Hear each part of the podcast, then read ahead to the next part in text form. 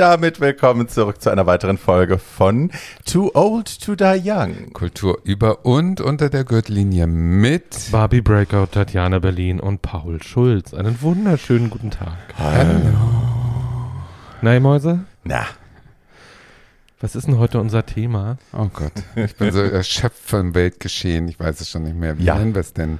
Das Kind, was wir geboren hatten wird. kurz die jetzt. Idee, ist Everything All at Once All the Time zu nennen, weil es sich ja gerade so anfühlt, als würde alles parallel gleichzeitig sich überlappen. Das Ähm, können wir einfach so aber nehmen. dann denken die Leute, es geht um den Film, den man übrigens auch gesehen haben könnte, sollte. Sollte, müsste. Ja. Aber ähm, das wäre irreführend. Wir wissen noch nicht, wie wir es nennen, aber ihr werdet es wissen, Ja. weil wenn ihr es geklickt habt, dann steht es schon da. ihr Um wisst es schon mal- mehr als wir. Um es mal Wir zusammenzufassen, wir reden heute über Dinge, die uns bewegen, gerade. Ja, Absolut. Ein paar Sachen sind vielleicht schon ein bisschen veraltet, aber insgesamt kommt es uns neu vor, weil warum nicht? Naja, und ich meine, also es sind alles Sachen, die man besprochen haben muss. Und bevor wir jetzt wieder warten, bis es, äh, bis wir eine Folge zu dem Thema machen können, macht es doch mehr Genau. Sinn, alles mal zusammen. Wir machen heute einfach, wir machen einfach mal das, was alle anderen Podcaster sowieso die ganze Zeit machen, nämlich einfach vor dem Mikro sitzen ihr OnlyFans bewerben. und ihr OnlyFans bewerben und irgendwie oder ihre Auftritte. Nein, wir haben weder OnlyFans noch Auftritte im Moment. Ähm, also you never know, Tatjana könnte jeden Tag Könnte ein OnlyFans einrichten, wir wissen es nicht. Oh Gott. oh Gott. Aber Wo äh, sie wir, dann auftritt. Wir reden Nee, das heute. findet er völlig absurd. Also denn schon eher OnlyFans. Nein, ich finde ja, kannst ja ein OnlyFans machen, wo du einfach nur auftrittst, wo man dann auftritt. Ach so. Ja, ja. Ja. Das muss ja nicht mal Sex Nein, Das das sein. ist finde ja eine gute ich finde ja, Tatjana eigentlich. könnte, Tatjana könnte ein OnlyFans machen, wo es wirklich OnlyFans zu sehen gibt, also wo Ja. sie immer während ihrer Auftritte von der Bühne runterfilmt und nur die Leute im Publikum abbildet. Dann hätte ich letztens Oralverkehr gehabt. Das ist äh, bei meinem letzten Auf der passiert. Bühne? Ich war auf der Bühne und bin, wie es meine Art ist, spontan ins Publikum geschritten. Und ein sehr junges Pärchen hat diesen Moment verpasst und die Menge teilte sich, bis auf den, der auf den Knien war und geblasen und gelutscht hat. Die haben gar nicht gemerkt, dass ich plötzlich vor ihnen stand und Ach, ähm, schön. ja, Wo war denn dieser Auftritt im Wir Mutschmanns? wissen doch, wo das war. da wo ich immer Das nur erklärt gebucht sich doch werde. selbst. Genau. Ach so, okay, ja. So, Ja. also, wie fangen wir denn an mit einem kleinen Spielchen? Ja, Ja. und zwar Aus traurigem Anlass. Genau, aus traurigem traurigem Anlass. Anlass. Es ist nämlich jemand von uns gegangen, den zumindest zwei in dieser Runde, ich glaube aber alle drei wirklich, Ja, die wir doch. sehr geschätzt haben. Sehr geliebt Ja. haben. Dame Angela Lansbury ist von uns gegangen. Oder wie ich sie kenne, Jessica Fletcher. Oder wie ich sie kenne. Naja, das ist schon das Spiel. Das ist das Spiel. das ist schon Ähm, das Spiel. Also Dame Angela Lansbury war eine äh, sehr berühmte englische Schauspielerin, die gestorben ist mit 94 Jahren, was uns allen leid tut. ja, aber ist und- auch dann gut. Die Genau, oder wie Fran Lebowitz jetzt sagen würde, she suddenly died. What do you mean suddenly? Und dann, Sie ist auf jeden Fall friedlich eingeschlafen, sie sagen ist wir mal friedlich so. eingeschlafen nach Ja. einem großen, wichtigen und erfüllten Leben voller Ja. schöner Dinge und vieler guter Taten. Ja. Äh, Schauspielerin, Sängerin, äh, Produzentin mit ihrer eigenen Ja. Serie und äh, eine Broadway-Legende. Ja, Also mehr, äh, von der englischen Queen geadelt und Preis und Trägerin zweier Oscars, mehr kann man nicht wollen. und also ist, ja, Ja, jeden Bühnenpreis der Welt, glaube ich. auch. ist sie EGOT? Nein, EGOT hat sie EGOT. Nein, nein, mir nicht. Nicht. Aber Tonys hat sie auf jeden Fall gewonnen, mehrere. Ja. Ja. Ich meine, ne, Angela Lansbury ist so ein Fall. Es gibt verschiedene Leute, die sie aus verschiedenen Schaffensperioden kennen, glaube ich, und das dann sehr mit ihr verbinden. Viele Leute wussten, die kannten sie nur als Angela Lansbury, äh, als Jessica Fletcher aus Murder She Wrote und wussten dann gar nicht, wie viel Broadway die gemacht hat und so. Wir rennen aber an unserem Spiel vorbei, merke ich gerade. Ja. Let's und ältere, ältere Schwanzlutscher wie wir kennen sie aus allen ihren Schaffensperioden. Ja, die 40er Jahre sind mir so präsent. Komm, so mit Julian Candidate ist dir sehr präsent. Nein, aber Gaslight habe ich gesehen. Also Das stimmt, da hat sie Mhm. angefangen. Ja, erster groß. So, anyway, Spiel, Spiel. Spiel. das Spiel ist äh, heute, welche Angela Lansbury bist du? Ja. Nennen wir es mal. Und Barbie Lieblings- fängt an. Angela. Ich habe es ja schon gesagt. Äh, ich wäre natürlich Jessica Fletcher. Ähm, zum einen, weil Murder Wer She ist denn Wrote, Jessica Fletcher? Murder She Wrote, also das ist ihre Rolle in Murder She Wrote. Ähm, sie ist eine, äh, eine Schriftstellerin, ehemals Englischlehrerin. Sie hat in Long Island in einem äh, fiktiven Ort namens Cabot, Cabot Cove in Maine, nicht Long Island, ähm, hat sie, war sie Englischlehrerin, hat da mit ihrem Mann gewohnt in einem beschaulichen kleinen Dörflein. Und nachdem der Mann dann gestorben war, hat sie irgendwie das Schreiben angefangen, auch um mit dem Tod ein bisschen besser umgehen zu können ihres Mannes. Und äh, wurde dann schwuppdiwupp Bestseller-Autorin und schreibt also äh, Mystery, Fiction, Crime Stories, sowas. Ähm, The Corpse Danced at Midnight war ihr erster toller Die Titel, Barbara Cartland der Kriminalliteratur. war ihr erster großer Erfolg, aber äh, ja.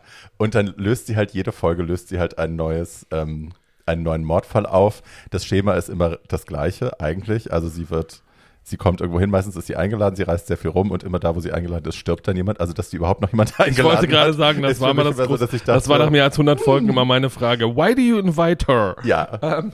Der Death Toll in Cabot Cove war dann auch wesentlich höher als in irgendwie Detroit oder so.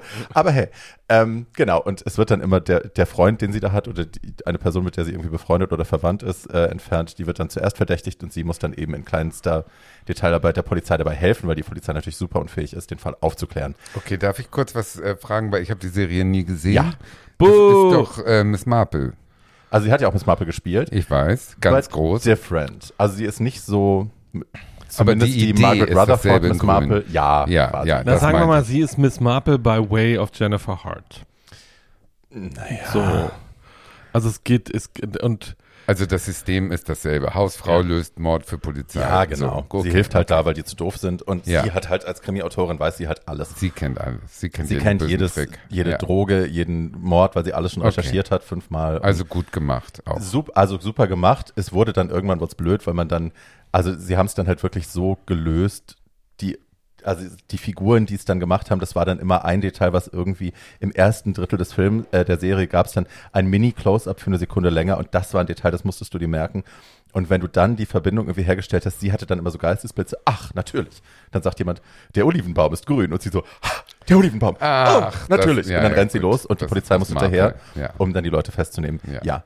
Aber Murder She Wrote hat für mich fast denselben ähm, soothing Seelenstreichel-Stellenwert, den Golden Girls bei mir innehält. Golden Girls stehen natürlich auf einem Podest und können da nicht runtergestoßen werden, aber sie ist nahe dran. Okay. Sie sorgt sehr dafür, dass ich mich gut fühle, wenn ich den den Jingle höre, den, also die Einspielmusik am Anfang, äh, entspanne ich mich schlagartig. Ich habe alle Staffeln hier auf DVD und gucke die auch nach wie vor regelmäßig Ach, ähm, in Phasen, wo ich das ein bisschen brauche, wo ich ein bisschen Seele streicheln brauche und möchte gerne auch nach Cove ziehen. Den Ort gibt's natürlich nicht und sie haben es auch nicht in Maine gedreht, sondern woanders, aber das ist egal. Ich möchte da gerne wohnen, in so einer kleinen Küstenstadt mit so einem Friesennerz, dann da äh, meine Fische vom Markt holen, meinen Clam Chowder kochen und nebenbei eben noch das Dorf. und rennen. hunderte von Leichen. In. Deutschland Ja. heißt es ja Helgoland. Ach so, Ja. Möchte ich Warst da du da hinziehen? schon mal? Nein. Doch, fahr mal hin. Ja? Wenn da äh, Morde passieren, bist du auch schnell alleine. da wohnen nicht so viele. Ich war mal, ich war mal auf Ich Helgoland. auch. Ich, fand es, fand es fast so trostlos wie eine andere berühmte, wie eine andere berühmte Küstenstadt. Fehmarn? Nein, da wo die ganzen reichen Leute wohnen und Boris Becker seine Steuern. Ja auch. Sylt ist hässlich, aber äh, Helgoland fand ich cool. Ja? Gut, darum geht's nicht. Nein, darum Ja. geht's nicht. Aber die, Next. das wäre ich. Schön, Ja. dass wir darüber gesprochen haben. Und deiner, Paul, dein Lieblingscharakter. Also meine, meine Lieblings-Angela Lansbury ist eine Bühnenfigur. Frau Lans Lansbury hat in mittlerem Alter, also so mit, mit 40, die hatte eine englische Schauspielausbildung und wie alle englischen Schauspieler konnte sie auch irgendwie singen und ein bisschen tanzen. Und dann ähm, hat sie jemanden getroffen, der sich knall professionell in sie verliebt hat und diese Person war Gott sei Dank Stephen Sondheim und Stephen Sondheim hat ihr dann mehrere Mehrere. mehrere Rollen auf den Leib geschrieben oder in Revivals immer so gecastet, dass sie da besetzt worden ist. Und eine davon war meine Lieblings-Mrs. Lovett auf der Bühne. Mhm. Ähm, und Sweeney Todd. Sweeney Todd, ähm, der, äh, also Sweeney Todd ist ein Mann, der Menschen umbringt und Mrs. Lovett ist die Person, die in diese Menschen dann in Pasteten verwandelt, die man essen kann und die Leute auch essen.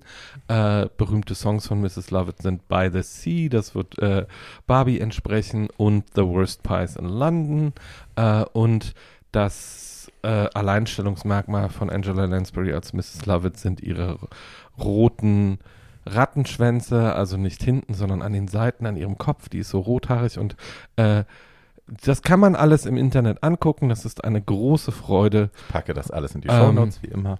Und ich finde, man sollte es auch gesehen haben. Was man allerdings auch gesehen haben soll, das habe ich am Tag ihres Todes auf meinem eigenen Facebook-Profil gepostet, ist Beauty and the Beast mit dem Mormon Choir. Right. Äh, das ist eine große Nummer und natürlich war sie auch Mrs. Potts in Beauty and Genau, the sie Beast. war der Teekessel und Howard Ashman hat das geschrieben, den wir auch sehr schätzen, da haben wir in der Doku-Folge drüber gesprochen. Große Kunst. So. Meine Salome, meine Angela Lansbury Lieblingsfigur ist und bleibt ähm, von 1978, als sie auch schon einen Tag älter war, Salome Otterborn, äh, die dauerbesoffene Schriftstellerin bei Tod auf dem Nil, der ganz große Film mit Betty Davis und dieser All-Star-Cast äh, Mhm. von Mia Farrow über Maggie wen Smith. auch immer, Olivia, irgendwas Der und Havilland. Maggie Smith. Nee, Nee? Nee, Olivia hatte so eine 70er Jahre, Michael York und, und, und, wer da alles mitspielt. Der Film ist immer noch so gut, also viel besser als die Neuverfilmung.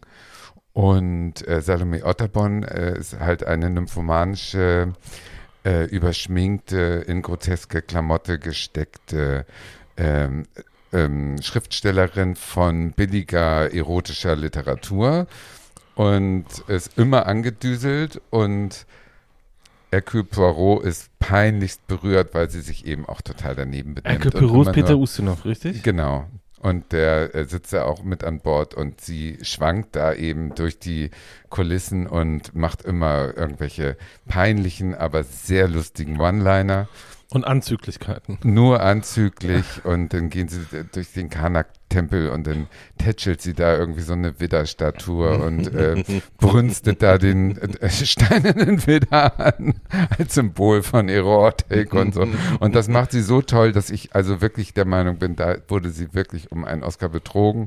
Weil äh, das muss man erstmal so hinkriegen mit dieser Freude am Spiel, dieses Übertreiben und dieses Hysterische und das macht sie einfach sensationell. Und dazu hat sie ja nun auch kein hübsches Gesicht gehabt in dem Sinne. Sie hat einfach riesige Glubschaugen und glubscht die da alle an wie so ein Ich als die Frosch. Und jung war, war die sehr schön. nein, Also nein. keine klassische Schönheit. Aber die Keine hat, einen schönen, Schönheit. die hat einen schönen Kerl. Man konnte Ja. alles in sie, die konnte alles spielen, weil sie eben so ein Allerweltsgesicht Ja. hat. Aber diese riesigen Augen, das ist wirklich, also zu witzig, dieser Film. Tod auf dem Nil, die Originalversion, ich kann es sehr empfehlen. Ich finde halt tatsächlich, also dieses Overacting nervt mich tatsächlich eher bei ihr. Und das hat sie ja auch bei ähm, Murder She Wrote hat sie das ja auch öfter gemacht. Sie hat ja öfter mal so Doppelrollen gespielt. Okay. Es gibt eine Folge, da ist sie dann, also ihre Cousine in London, die lustigerweise Sängerin ist in so einem, in so einem Revue-Theater, sehr überschminkt und so. Genau das, mit Ja. sehr großer falscher Wimper. Ähm, die, wird die ganze Zeit äh, getargetet und soll umgebracht werden und dann fliegt sie halt dahin und die, die Cousine versteckt sich und sie geht dann in Spielt als Cousinen-Drag Cousine, daraus okay. und ist halt auch Overacting die ganze Zeit. Ja. Oder manchmal nimmt sie halt auch in der Rolle dann so andere Rollen an und tut es, als wäre sie jemand anderes. Das ist halt auch immer viel zu viel. Das klassische Popcorn-Ding, das wurde irgendwann so ein Meme sogar, weil das so schlimm war, wie sie so sich mit Popcorn vollstopft. Aber das finde ich eher schlimm. Es ist dann gut, wenn andere Stars daneben sitzen, wie zum Beispiel Bette Davis, Right. zu der Zeit Schwerstalkoholikerin, super schlecht gelaunt, hat es nur wegen des Geldes gemacht, fand es alles viel zu primitiv. Sure. Und die sitzt da und guckt die an und man sieht genau den privaten, persönlichen Hass, der Ja. da durch diese Charaktere schimmert. Und Ja. sowas liebe ich dann ja. Ja. Aber das muss man ja dazu sagen, sie hat auch älteren Kollegen, dadurch, dass sie sie in die Serie dann immer mal reingeholt hat als Produzentin, sehr geholfen, ähm, weil jedes Mal, It's a veritable, who Jede- is that? Genau, it's, it's, Ja, a, very, der it's a 80er Jahre. veritable who wasn't that?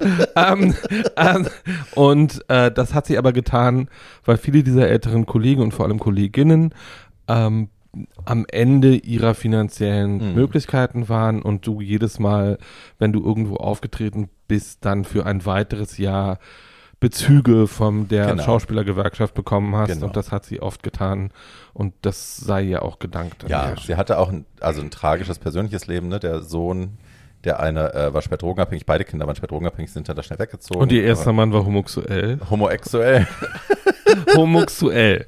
that. ähm, aber sie hat das immer sehr Hollywood-unlike. Ähm, sie hat sich immer sehr am Wohl ihrer Kinder orientiert. Sie hat immer darauf geachtet, dass es den Kindern gut geht. Nicht, ich Äh. bleibe beim Fame, ich bleibe hier. Passt Sondern- nicht zusammen. Wir ziehen zurück nach Irland oder wir ziehen zurück dahin. Äh, ich hole euch erstmal aus dem Spotlight. Ich bin jetzt erstmal Mutter und so. Also, ne, das hat sie schon irgendwie gemacht. Hm. Ähm, Aber die waren trotzdem drogenabhängig beide? Nee, also sie hatten, es fing an in L.A. und dann sind sie, ist sie halt weggezogen und hat gesagt, das machen wir ja nicht. Ach, dann wurde sie, wurden die Kinder wieder gesund.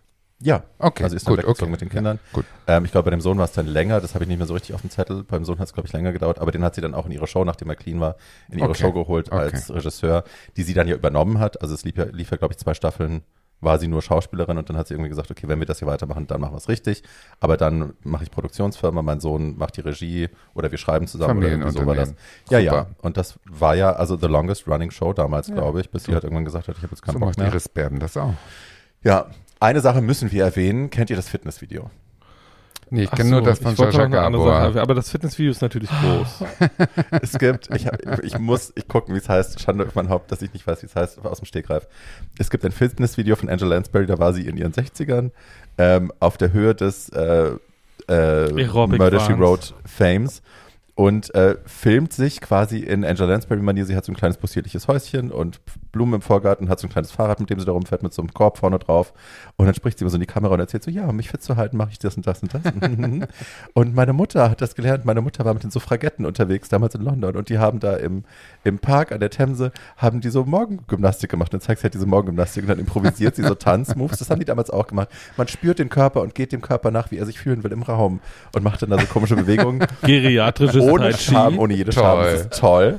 Und dann gibt es nach fünf, sechs Minuten gibt es die Szene, wo sie sich auszieht. Und dann geht sie ins Badezimmer und dann sagt sie, ja, und das ist für mich super wichtig. Das ist revolutionär, ne? Als Ja. Frau in dem Alter damals, Ja. zu sagen, hey, ich bin noch sinnlich und mein Körper, ich checke jeden Morgen meinen Körper, ich gucke den jeden Morgen nackt an, ich massiere den an jeder Stelle, ich gucke, wie fühlt sich was an, ist das fest genug, was gefällt mir, was gefällt mir nicht. Ähm, ich habe jeden Tag so ein, ne, so ein Check-in mit meinem Körper, was ja super modern ist heute, wird dir jeder sagen, Mhm. macht das. Ähm, und dann geht sie in die Badewanne und liegt in der Badewanne und macht dann so leichte Entspannungsübungen und der Rumpf muss gebeugt werden und so. Es ist alles super sexuell. Sie war auch ein sexuelles Wesen, das sagt sie auch. Ja. Mhm. Ist, nur weil das Alter, nur, nur weil ich älter bin, heißt das nicht, dass das aufgehört hat. Ähm, der Körper ist ein Lustventil äh, und das muss auch nach wie vor, äh, muss, muss man dem frönen und so. Ähm, das ist, wenn man das aus heutiger Sicht guckt, denkt man erstmal so, what the fuck? Es ist so ein bisschen verstörend. Gleichzeitig ist es aber auch so revolutionär und geil und feministisch, dass man sich nicht drüber lustig machen will.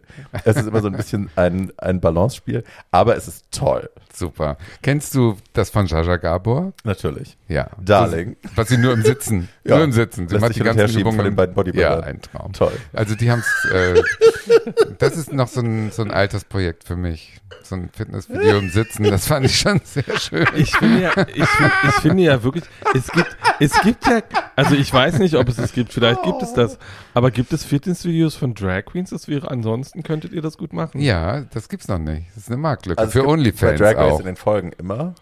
Was? Äh, Ja, in Dra- Drag Race Folgen gibt es ja immer mal so eine Fitness-Challenge, wo sie dann irgendwelche Fitnessvideos machen müssen. Gab es in der? Staffel mit Raja zum Beispiel, mussten sie es machen. Da war Susie Powder, heißt die, glaube ich, Okay. war da die ähm, Gastjurorin. Shangela war auch in der, das war die Staffel mit Shangela und mit Stacey Lane Matthews und so. Vergessen. Eat that chicken, you bitch. Ja. Ähm, gibt es und es gibt eine Drag Queen, die hat das als Stick. Also die macht nur das. Ach die so. macht so. Die, Dann gibt's die das war ja auch schon bei. Drag Race. Die Okay. kommt dann da rein und schreit die Leute an und so Fitness und, Oh, und so. Ja. okay. Ich weiß nicht, ob es das braucht. So, das, was man, das letzte, was ich zu Angela Lansbury noch sagen will, was man in unserem Podcast dringend dazu sagen muss, sie war natürlich äh, zu einer Zeit, als das noch nicht on Vogue war und noch nicht schick, ähm, eine große Fürsprecherin und eine finanziell große Unterstützerin von HIV-positiven Menschen Yes. und hat sich sehr um Freunde gekümmert, die von die an AIDS erkrankt waren und hat auch Einen der ersten Benefits einen, damals, Einen ne? der ersten großen Fundraiser. Und großer Fundraiser heißt, wir verdienen an einem Abend eine Million Dollar Ja. für die äh, Mhm. Äh, HIV-Forschung und Pflege. Äh, und das hat sie auch immer weiter und immer wieder gemacht. Und sie war ein genussvoll großes Idol für homosexuelle Männer, hat Ja. ihre schwulen Fans auch immer sehr geliebt. Ja. Ähm, und äh, hat sich auch in den letzten Jahren dann immer noch mal für Transrechte, äh, ich weiß nicht, ob es das gibt, aber sie hat irgendwann auch äh, von, ich glaube, mindestens sieben oder acht relativ nackten, muskulösen Männern umsch umschwärmt, einen Auftritt bei Broadway Bears gehabt. Ich habe den auf YouTube nicht gefunden, Oh. aber das gibt es.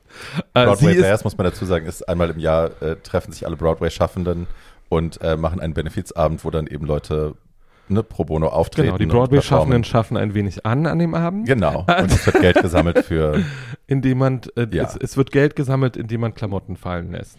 Right. Ähm, so, und äh, da war sie dann irgendwann, äh, sie hatte irgendwie so einen Überwurf an, unter dem sie so ein Body anhatte und äh, also das ging damals alles, Ja. äh, aber alle um sie rum hatten weniger an als sie. Was, so und das, mal gucken, ob man das findet. Ich suche das nochmal. Schick. So, Right, jetzt So. haben wir über eine Hollywood-Ikone Ja, gesprochen, die dann gerade kommt die gestorben nächste. ist. Wir müssen über die, Die nächste, Seite die Tote, sprechen. die nächste Tote ja, sprechen. die zweite tote Kuh im Raum, Ja. der Unrecht getan worden ist. Ja. Großes, böses Unrecht. Wir reden Böses natürlich Unrecht. von Blonde.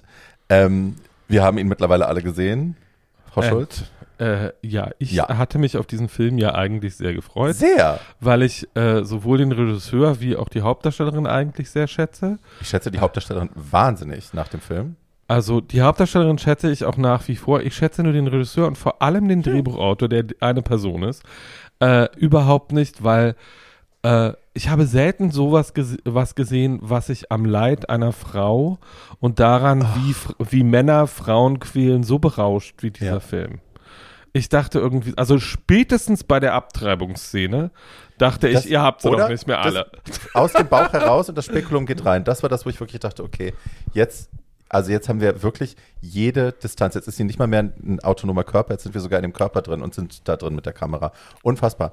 Was ich nicht verstehe, ist, dass ein, es basiert ja auf einem, auf einem Roman des gleichen Namens, Von Joyce Carol Oates, ja. dass also ein Buch und dann später eben auch jetzt ein Film, der, der ja vermeintlich kritisiert, wie sie immer wieder Opfer wurde davon, dass Leute sich an ihr bereichert haben, dass sie sie instrumentalisiert haben, dass sie über ihre Bedürfnisse hinweggegangen sind, dass sie nie irgendwie den Schutz hatte und, und ne, ja, dass sie das nicht genossen hat. Was ehrlich Eben. gesagt eine totale Außensicht auf sie ist. Aber dass das jetzt, also dass dieser Film, der das vermeintlich kritisiert, am schlimmsten nochmal macht, also wirklich ihr alles wegnimmt, was man so als, als Das ist ein Übersetz was, was Das ist- du?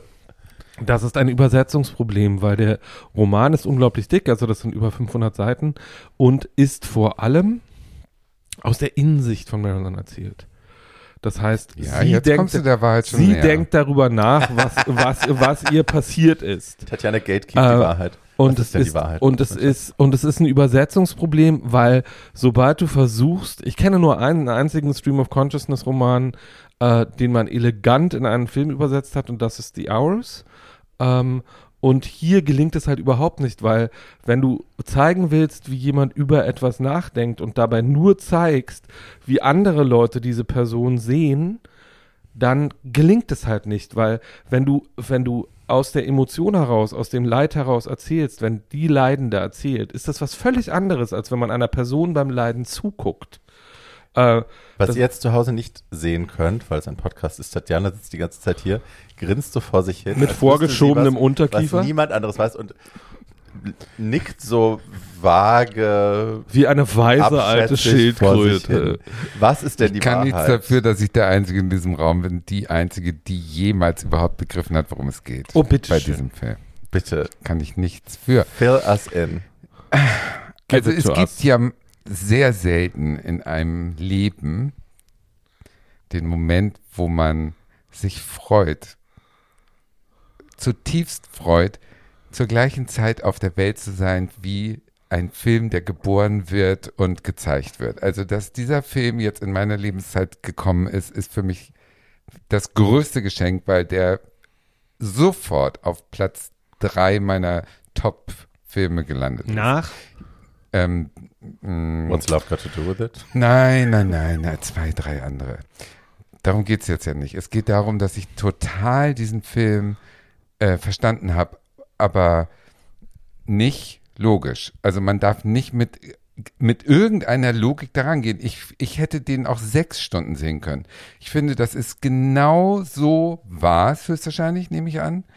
Und es wird ein, eine Sicht gezeigt, die eben, wie soll ich sagen, man kann ein Leben doch aus 20.000 verschiedenen, dasselbe Leben kann man doch aus so vielen verschiedenen Perspektiven erzählen und es hört sich immer anders an, oder? Sind wir uns da einig? Ganz generell. Ganz generell. Ja, ja. Man könnte doch jetzt mein Leben so erzählen oder anders oder oder oder oder. Aber alles wäre richtig, wäre mein Leben. Aber jedes Mal aus einer anderen Perspektive ganz anders erzählt. Und dieser Film hat sich halt entschieden, die dunkle Seite zu zeigen. Und so, wie das war, glaube ich das total. Und dann macht er noch diesen Twist, dass es eben ein Stream of Consciousness ist. Natürlich unterhält sie sich mit ihrem äh, Fötus und hört da irgendeine Antwort. Gut, er zeigt ein neun Monate altes Embryo. Hätte er vielleicht eine Zellenverschmelzung von acht Zellen zeigen können, wäre das vielleicht ein bisschen er genauer gewesen. Aber solche Freiheiten lasse ich ihm voll durchgehen. Ich finde alles in diesem Film total in sich, ähm, wie es abläuft, logisch. Und ich glaube, dass es genauso war. Die wurde von diesem Also. Kennedy so, so äh, benutzt. Die wurde all diese Szenen, die sie jetzt, wo sie schreien, liegt doch nur daran, dass dieses Image der Marilyn Monroe so stark ist, dass die Leute nicht ertragen können, die andere Seite zu sehen. Also das, Das wir haben ja in der ich. Marilyn-Folge lange drüber gesprochen auch. Also ich, ne, ich, deine Sicht der Dinge sei dir unbenommen und ich Ja. finde das durchaus auch logisch, so wie du das erzählst. Ich glaube aber, also wir haben ja in der Marilyn-Folge auch lange drüber gesprochen, dass gerade auch die dunkle Seite ähm, eine eine wichtige Seite war bei ihr und dass all diese Erlebnisse sie eben zu diesen Menschen gemacht haben und so. Da waren wir uns ja völlig einig. Ähm, was mich halt so irritiert ist, dass man eben in ein Leben, das ohnehin schon so viel Tragik und so viel Wahnsinn und so viel Verzweiflung ähm, innehatte, dass man da noch Sachen dazu Ja, geschrieben aber das hat. doch noch nie gezeigt wurde so. Na, aber es sind ja fiktive Dinge. Ja, aber die das gebastelt noch hat. mal deutlicher machen. Warum muss man, das fand ich halt so schlimm, warum muss man, das ist ja eh schon schlimm, warum muss man da noch, noch eine Schippe und noch eine Schippe und noch eine Ja, Schippe? guck, aber und jetzt gehen wir noch in sie rein und jetzt ist noch das und jetzt Ja, nehmen wir auch noch das du. Kind. Man Äh, feiert Serien wie Dama, wo ein Massenmörder ich 19 feiere Jungs töten, äh, tötet aufs Brutalste und sagt, super, Schauspielkunst toll. Da muss ich sagen, warum gucke ich mir denn sowas an? Also das ist doch immer so, dass Sachen ausgeschlachtet werden. Natürlich benutzt der Regisseur Marilyn oder die Marilyn-Figur, um äh, um zu skandalisieren, Mhm. sag ich jetzt mal. Sonst hätte der diese Oralsex-Szene mit Kennedy nicht so gezeigt, wie er sie gezeigt hat oder wie sie da Ja, von. Louis B. Mayer da Ja, ja. auf den Teppich gebumst wird. Aber das war eben ein Teil, da war kein Zeuge dabei. Deswegen sagen sie jetzt alle, "Äh, das ist doch Fiction, wie kann der das zeigen? Ja, aber so war es. Die wurde auf den Teppich gebumst. Das ist, Ich- da sind wir uns ja einig. Also naja, insofern- wir sind, wir sind uns da nicht einig, weil ich finde halt, es ist eine Männerfantasie über eine Frau. Ich finde, es ist eine äh, große und in dem Sinne auch freudvolle, sadistische Zerstörung einer Frau. Hm. Ähm, es ist so ein bisschen, es ist so ein bisschen, es ist so ein bisschen Marilyn bei Lars von Trier. Ähm, und ähm, Finde ich nicht. Ich finde das super mutig, dass die endlich mal die dunkle Seite zeigen. Die ist jetzt gezeigt. Vielleicht kommt noch mal ein Film, der zeigt die Stärke, indem er die Jahre, wo sie Produzentin war, in den Mittelpunkt setzt. Oder, oder, oder. naja, das, was in Kann dem, alles noch kommen, aber in Das- diesem Film ging es eben um die Dämonen. Und Ja, das, das, hat er was- toll umgesetzt. das, was in dem, das, was in dem Film gezeigt, ich nehme dir deine Sichtweise ich. nicht. Nee, Äh, kannst du auch nicht. Aber ähm, ich, ich finde halt, das, was in dem Film gezeigt wird, ist, ähm, die, es ist eine totale Reduktion, weil es ähm, wird auch die ganze Zeit so getan und so war es nicht. Ähm, als hätte sie keine Wahl gehabt, als hätten Männer sie die ganze Zeit wie eine Das Spielfigur auch nicht selber auf einem, auf einem Brett hin und her geschoben und sie zwischendurch gebumst. Also, ähm, und so war es nicht. Aber sie hat doch selber auch entschieden, oder? Hat sie nicht selber auch entschieden, ich möchte, ich nehme vielleicht Dinge in Kauf, um da und da hinzukommen? Natürlich, das mit dem äh, Kennedy, klar hat sie das selber entschieden. Zum Oder auch Beispiel. Mit dem einen oder anderen Movie-Produzenten. Ja, natürlich. Na, vor allem, es gab ja, natürlich. es Und gab das ja waren ja bewusste Entscheidungen und das kriegt man halt so gar nicht mit. Sie ist ja ständig nur so ein Opfer, ein, ein Fähnchen im Wind, das halt missbraucht ist halt wird, so- missbraucht wird, missbraucht Naja, wird. Das stört äh, die traumatisierte Die Seite wird daran. gezeigt. Die, die, die Traumatisierung Ja. wird erklärt durch die Jugend und es zieht sich bis zum Tod. So. Ja. Ja. Glaubt ihr denn, eine Ja. Frage, glaubt ihr denn, dass diese Trennung, die so hart, diese harte Zäsur, die der, die der Regisseur da gemacht hat zwischen ähm, Norma Norma, Jean. Jean. und Marilyn, dass die tatsächlich so existiert hat und dass sie das so fremd war, dass sie die so gehasst hat? Ja, Nee. glaube ich ganz bestimmt. In Ja? dem, ich habe dieses Tagebuch von ihr, also, beziehungsweise es gibt ein Buch, wo sie alle Notizzettel von ihr und so weiter äh, zusammengefügt haben zu einem, äh, zu einem Bu Buch sozusagen. Aber das ist so dokumentarisch, ne? Das ist jetzt nicht ein Roman geworden, sondern eben hier ist das Notizbuch von Marilyn und die deutsche Übersetzung dazu. Hier ist der Zettel aus dem Hotel XY. Mhm. Und da es kommen auch diese, diese Trennung, dass sie über Marilyn schreibt Ja. und dass sie Norma Jean und Marilyn trennt. Okay. Also das ist nicht aus der Luft gegriffen. Okay. Und dass sie ähm, geliebt werden wollte, um sich selbst, dass sie selber, ich glaube, das berühmteste dieser Zitate ist, die Leute gehen mit äh, Marilyn ins Bett und wachen mit Norma Jean auf. Mhm. Das hat sie gesagt, solche Sätze halt. Und Mhm. daraus hat der eben sich die Freiheit genommen, Aber das ein bisschen auszu... Zum Beispiel diese Liebesgeschichte am Anfang, dieser Dreier mit Ja. äh, dem Sohn von Charlie Chaplin, Chaplin und dem Sohn von Edward G. Robinson, ist ja nirgends verbirgt. Das ist eben diese Freiheit, die sich die Autorin nimmt von Blond, äh, da so eine Liebesgeschichte ähm, zu imaginieren, die äh, vielleicht eine, ähm, eine glückliche war, bevor gewisse, ja, wie soll ich sagen, bevor Druck aufgebaut wurde von außen. Und äh, da gibt es in diesem Film jetzt einen Dreier, der ist so gefilmt wie so ein ähm, wie so ein Fiebertraum. Also die Kamera zieht die Körper so längs und so weiter. So ein Drogentraum, genau. Und, und äh, da ist nichts logisch dran. Aber wenn man sich dem Bilder, der Bildergewalt so hingibt und das so guckt, ich fand, das war super gelöst. Also ich finde, dieser Regisseur hat da ein Meisterstück abgeliefert. Hm. Okay, let's agree to disagree. Ja, total, klar. Ja.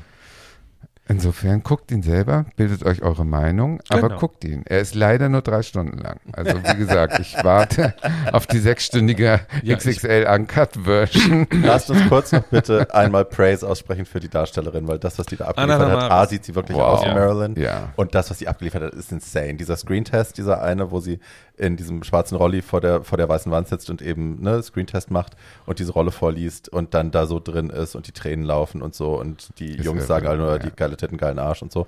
Ähm, das fand ich, also Wir sind hier doch schauspielerisch nicht auf einer eine- Therapiesitzung. Genau, schauspielerisch eine Ja, tolle ganz Leistung. groß. Ja, sie wird, äh, sie wird auch für einen Oscar nominiert werden, da bin ich relativ sicher. Sie wird ihn nur nicht gewinnen, weil den Oscar dieses Jahr kriegt Kate Blanchett für Tar. Ja, die, die hassen sowieso jetzt, glaube ich, alle den Film. Das hat sich jetzt ja relativ eingeschossen. Aber eine andere Szene zum Beispiel, die, äh, der spielt ja auch mit Verfremdungen, habe ich ja eben erzählt. Die andere ganz starke Szene ist, wie sie zu einer Filmpremiere geht und ähm, äh, der Mob, also das Publikum ähm, am Rande vor diesem Kino, die so abgesperrt werden von den Polizisten, ähm, da, da hat der computermäßig die Gesichter so verändert, dieser Männer, dass die Augen und die Münder ganz groß werden.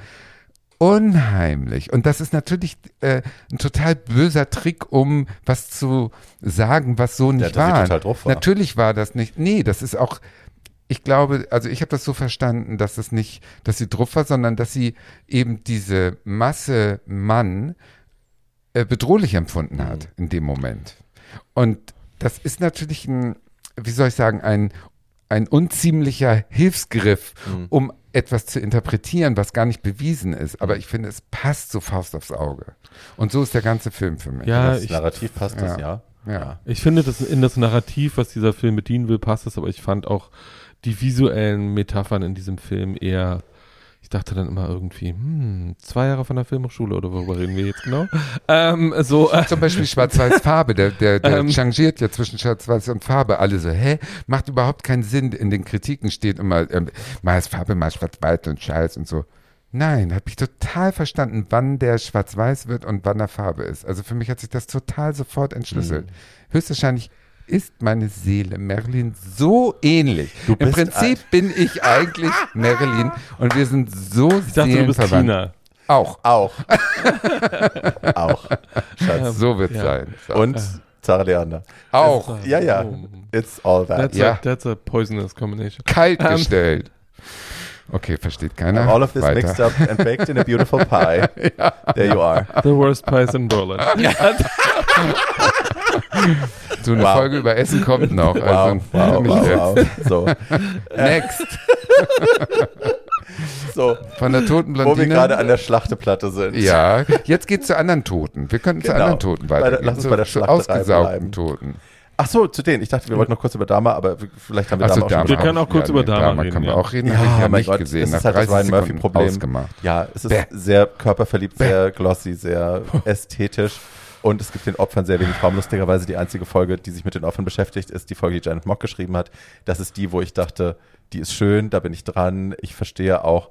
Hm? Und das hat mir in all den anderen Folgen gefehlt, ähm, dass man sich mit den Opfern beschäftigt und dem, was, was er da aufgerissen hat. Ich fand persönlich, es muss vielleicht nicht nochmal erzählt werden, was mich allerdings dann glücklich gemacht hat, war, dass ich gesehen habe, okay, die rassistische, das rassistische Grundgerüst, auf dem er operiert hat, eben äh, sich in eine schwarze Community einzumieten, schwarze, queere Männer, besonders äh, zu Hochzeiten der AIDS-Krise auch zu morden, die halt eben ne, täglich verschwinden Leute, who knows, keiner guckt wirklich nach. Das war, glaube ich, der Masse nicht so klar und das ist vielleicht nochmal ein Aspekt, der jetzt dadurch ins Bewusstsein der Leute gelangt ist. Ansonsten Wäre schön, wenn es so wäre, aber das ist ja nicht das, was Nee. die Serie bedient hat. Sondern die Serie ist halt relativ schlechter Buddy-Horror, fand ich, an vielen Stellen. Äh, also Herr Cronenberg hätte das nicht so gemacht. Ähm, und ich fand halt irgendwie, sie macht auch, sie, be, sie behauptet zwar die ganze Zeit, sie will psychologisieren und sich irgendwie tiefergehend beschäftigen und so, aber das tut sie halt nicht. Ähm, sondern es ist die ganze Zeit ein, ja, irgendwie wird dieser Mann auch gefeiert dafür, dass Voll. er sich so lange nicht Ja, hat erwischen wirklich. lassen und irgendwie das so, so äh, heimlich 14 Leute umzubringen, wird irgendwie als Kompetenz dargestellt. Das Ja. fand ich sehr Das fragwürdig. finde ich auch. Ja, und Ähm, das ist kinda hot. Also es ist auch wieder Ja. das, wo mich die Schwulen dann so ankotzen. Ähm, das war ja beim, damals beim 6. Januar schon so, dass der, dass der Typ mit den Hörnern auf dem Kopf alle plötzlich so, mm, that he's kinda hot, he could like fuck me. Ja, wo ich dann so dachte. Leute, wirklich? Der Mann hat gerade versucht, die amerikanische Demokratie, Demokratie Ja. mit Waffengewalt zu beseitigen. Das war Was ja ist jetzt auch wieder so, dass sie halt irgendwie so, ach, ich wusste gar nicht, dass Dama heiß war. Und Dama war ja wirklich heiß und der ist ja noch heißer als in der der Serie. Und, mm. Ja, ja, Dama und Mich Arno. hätte der auch mit nach Hause nehmen können. I get it. Also natürlich hätte der mich auch mit nach Hause nehmen können. Ich wäre auch mit ihm mitgegangen, keine Frage. Aber Ich nicht. müssen wir uns darauf einen In runterholen? dieses Fuß- No. Nein. Finde ich No. auch. Also es ist mir auch zu realistisch. Ich mag sowas nicht. Nee. Bäh, bäh, bäh, bäh. We know. Ich finde sowas ganz fies. So, So. ausgesaugt. Ah, Aus oh, oh, oh, Das- ich bin ja, ich hasse das- ja Horror, ne? Das goldene, das golden, die, die goldene Medienplakette des Herbstes geht an die Produktion, über die wir jetzt reden. Ja, ich laufe ja aus. Wenn ihr euch erinnert an unsere Vampir-Folge, Ich wo Tatjana Vampir. bestenfalls gelangweilt die Ja. ganze Zeit hier in der Ecke saß Ja. und so, ugh, müssen wir das Scheiß, wirklich machen? Ich hasse das ja alles, ich finde das blöd. blöd. Ja. Plötzlich, Laufe Something ich aus. happened. Irgendwas ist, äh, hat mich typecast. Tell us. Äh, ja, also die sind alle, die, also dieses? Interview mit dem Vampir, wie es korrekt heißt auf Deutsch, ähm, Neuverfilmung, Serie, das, worauf Barbie und äh, Paul nun schon seit Jahrzehnten warten, dass Ja. nun dieser ganze Kosmos von Anne Rice neu Und wir haben genau wird, darauf wird gewartet. neu verfilmt. Es gibt drei, vier Folgen, glaube ich, jetzt ähm, von Interview with a Vampire. Ich kenne Ja. vier. Die ihr wow. euch, die ihr euch besorgen könnt, wo ihr wisst. Ja, wo ihr wisst, genau. Kommen aber irgendwann nach Deutschland, ganz klar. Es ist eine super teure, high, high glossy ähm, Verfilmung. Äh, an Geld wurde nicht gespart, an guten Schauspielern wurde nicht gespart und an der Optik der guten Schauspieler wurde ein Glück auch nicht gespart, weil die sind alle so sexy. Und es wurde, ge Vampire es wurde generell, so also sagen wir mal, diese Serie hat keinen queeren Subtext, diese Serie hat einen Die- die queeren ist- Übertext. Das ist ein, das ist ein schwulen Porno mit spitzen Zähnen. Ja. Also das ist super hot gemacht. Ja, die Liebesgeschichte für zwischen den beiden Hauptvampiren ist Louis richtig, Lestat. richtig, richtig Ja. Hot. Und das Ding ist ja, ne, also wenn man, wie Paul und ich, eben die Bücher damals schon gelesen hat und voll in diesem Auch Universum die gelesen- schlechten. Schrei nicht so. Oh Gott, übersteuert. Ja. ja, wir haben auch die schlechten gelesen. Auch. Ja, genau, Ja. die sieben schlechten noch der von den Teufel zehn. und so. Furchtbar. ähm, aber, ne, wir haben, dann kam der Film, damals mit Tom Cruise, Antonio Banderas, Brad Pitt, Kirsten Dunst und äh, Den ich seinerzeit sehr geliebt habe. Das ja, ich noch. mochte den damals auch, aber man kann, wir hatten ja Nur nichts. kurz. Wir ja, hatten ja, genau. nichts. Und ne, also retrospektiv auch so, uch, nee. Nee, der ist nicht gut alt furchtbar. geworden. Nee. Nee. Und gerade, also an den Charakteren hat man halt so Schindluder. Also der Brad Pitt, der Louis von Brad Pitt, ist halt ein eindimensionaler, winselnder, blöder Sack, der sich die ganze Zeit nur selber leid tut. Und denkst Antonio dir, Banderas spielt Helmut Berger eigentlich, oder? Ja, ja, Schlimm. ja, schlimm. Schlimm, schlimm, schlimm. Schlimm. Und ich hatte wirklich Betrachtung, ich hatte Panik, dass das jetzt auch wirklich schief geht. Ich war mir relativ sicher, dass es schief geht. Dann haben sie relativ früh ja announced, wir haben da in anderen Folgen schon drüber gesprochen, Ja. dass Und sie verschiedene. Dinge geändert haben in der Architektur der Story, also dass Louis jetzt plötzlich ähm, ein schwarzer Mann ist und eben kein weißer äh, Plantation-Owner, sondern eben ein schwarzer Mann, der sein Geld anders verdient und wir wussten alle nicht, wie werden sie das stricken, wie wird das passieren, wird das organisch sein, wird uns das gefallen, finden wir es bemüht. Und sie haben alles richtig gemacht, würde Ja. ich sagen. Es ist alles richtig. Ja. Ich habe wirklich, ich habe die erste Folge angemacht, ich hatte Angst und dann äh, Louis besitzt jetzt ein, ein Hurenhaus und als die fette Hure sagt, in, ich glaube, in den ersten fünf Minuten, he's stuck it in my shitbox, war ich on board. Ja, ich war auch so, ich Ja, habe die, in, ich war nach gemacht. zwei Minuten, dann dachte ich irgendwie so, ja, that's visually appealing. Und nach fünf Minuten dachte ich irgendwie so, okay, I need, like, I don't know, 14 seasons of this? Ich habe nie ist, ja- verstanden, warum Vampirkuss äh, erotisch sein soll, also ein Vampirbiss Und jetzt verstehe ich's. Yes. Ja, jetzt will ich auch gebissen werden von Ja. so einem, aber sofort. Ja, sofort. wie gesagt, es ist kein schwuler Subtext mehr, es wird nicht Nein. drumherum getanzt, Nein. sondern ja, die sind ein schwules Ja. Paar, they love each other, they Ja. fuck each other in the ass. Yes. And they so. hate each other. Every Ja. night. As gay Und es couples do. Yes. komplex und sie haben Höhen und Tiefen, sie haben Positives und Negatives. Lestat kann endlich der brillante, glamouröse, charmante Arsch sein, Ja. der er ist. Ähm, Louis ist nicht nur das Opfer, sondern er hat irgend, auch Ebenen. Äh, zu Moni äh, Claudia bin ich noch nicht gekommen, die kommt jetzt äh, für mich dann in der vierten Ja. Folge. Kleines freches Biest. Ja, super. Aber wie so Kinder sind, ne? Ich will alles und sofort. Ja, Ja. so, so schwule, Ja, schwule. Paare in den USA, sie adoptieren eine schwarze 14-Jährige, wie das so ist. Naja, Ähm, gut, die und- lacht am Feuer und er hat sie gerettet. Also. Na, vorher war sie halt in der Pest. Es steckt immer noch Leben in der alten Lady. Also ja, es wird Es ist toll, groß, groß, groß. Ja. Und das Tolle ist, sie haben angekündigt, ist es, dass sie sich ein Es ist Buch schon verlängert? pro Season vornehmen. Es ist schon verlängert. Das heißt, es wird dann, wir haben noch viele, viele andere Bücher aus dem Vampire Universe, die noch kommen. Und sie haben die Mayfair Witches, das ein anderes Ja. Universum ist, das Anne Rice geschaffen hat. Die Hexen, da gibt es auch schon einen Trailer zu. Ich packe den in die Shownotes. Auch das Mhm. sieht vielversprechend aus. Ähm, und es gibt ja auch Überschneidungen dazwischen, zwischen den beiden Universen. Also ja.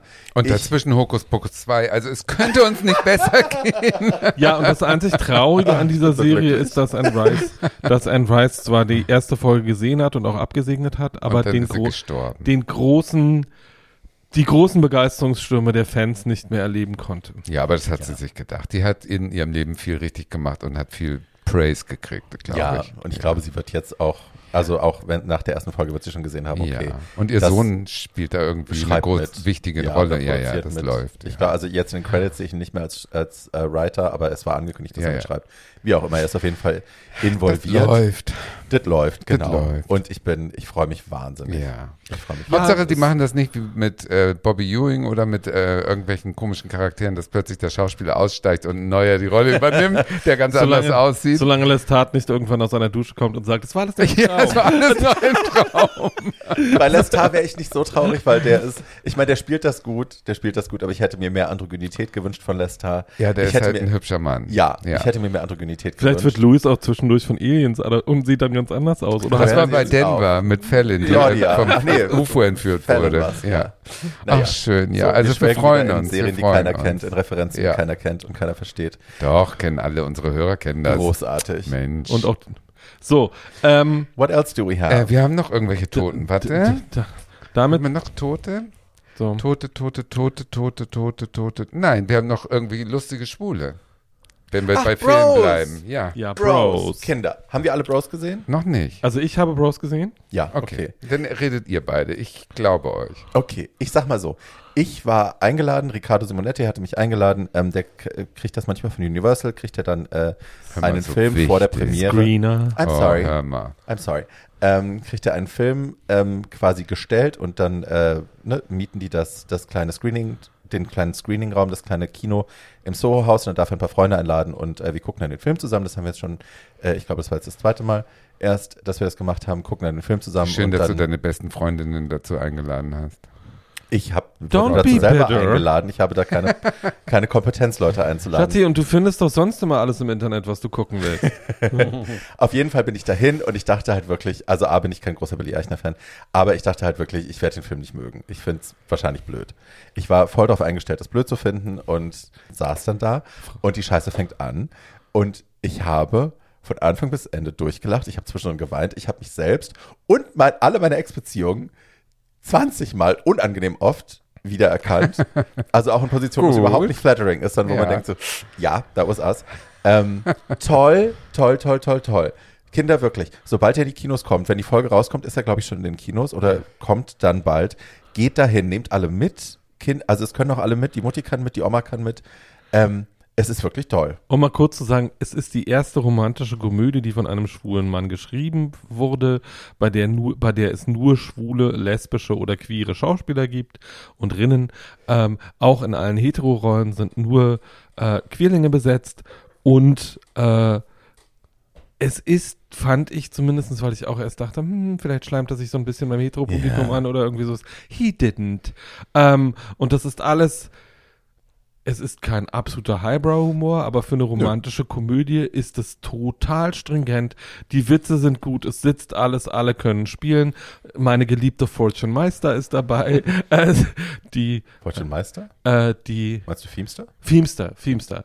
Ähm, ähm, Ist und Feemster jetzt ein Vor- oder ein Nachname? Nein, Feemster, Feemster ist dein Nachname. Okay. Feemster ist der Nachname. Äh, sie ist eine fette lesbische Comedian, die ich sehr Und liebe. Coach Beast ist dabei. Äh, die aus Coach, Glee. Beast, Coach Beast ist dabei aus Glee. Äh, es gibt wirklich äh, fantastisch politisch inkorrekte Witze über alles Mögliche. Ähm, aber die beiden, ähm, also es gibt auch schöne, intelligente Konversationen über schwule Körperbilder und das, was mit schwulem, äh, schwulem Altern eigentlich passiert. Das Paar in der Mitte hat Chemistry bis zum Abwinken und funktioniert gut.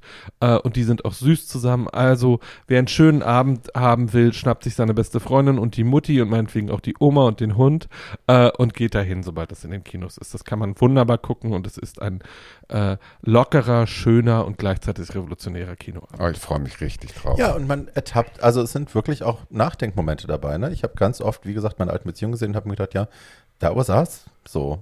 Also, ne, und dann, ich habe zwei, dreimal habe ich dann laut Sachen gesagt, die ich, also wie man so ist im Kino, wenn man mit Schwuchteln zusammen ist, ne, hi, ähm, ein bisschen was getrunken haben. Nee, man sagt, man redet halt laut mit. Wir waren ja nur zu acht oder so. Ähm, und dann sagte der genau das, was ich vorher gesagt habe. Es gibt eine Szene, da textet er, sie texten so hin und her und sie ghosten sich beide so ein bisschen, weil sie sich so unsicher sind, ob sie jetzt sich offenbaren sollen, dass sie Interesse haben oder nicht. Und er schreibt halt so einen ganz langen Text, wo er ihn so, wo er ihn so abserviert eigentlich. Ne? Er antwortet auf den Text und schreibt und schreibt und schreibt.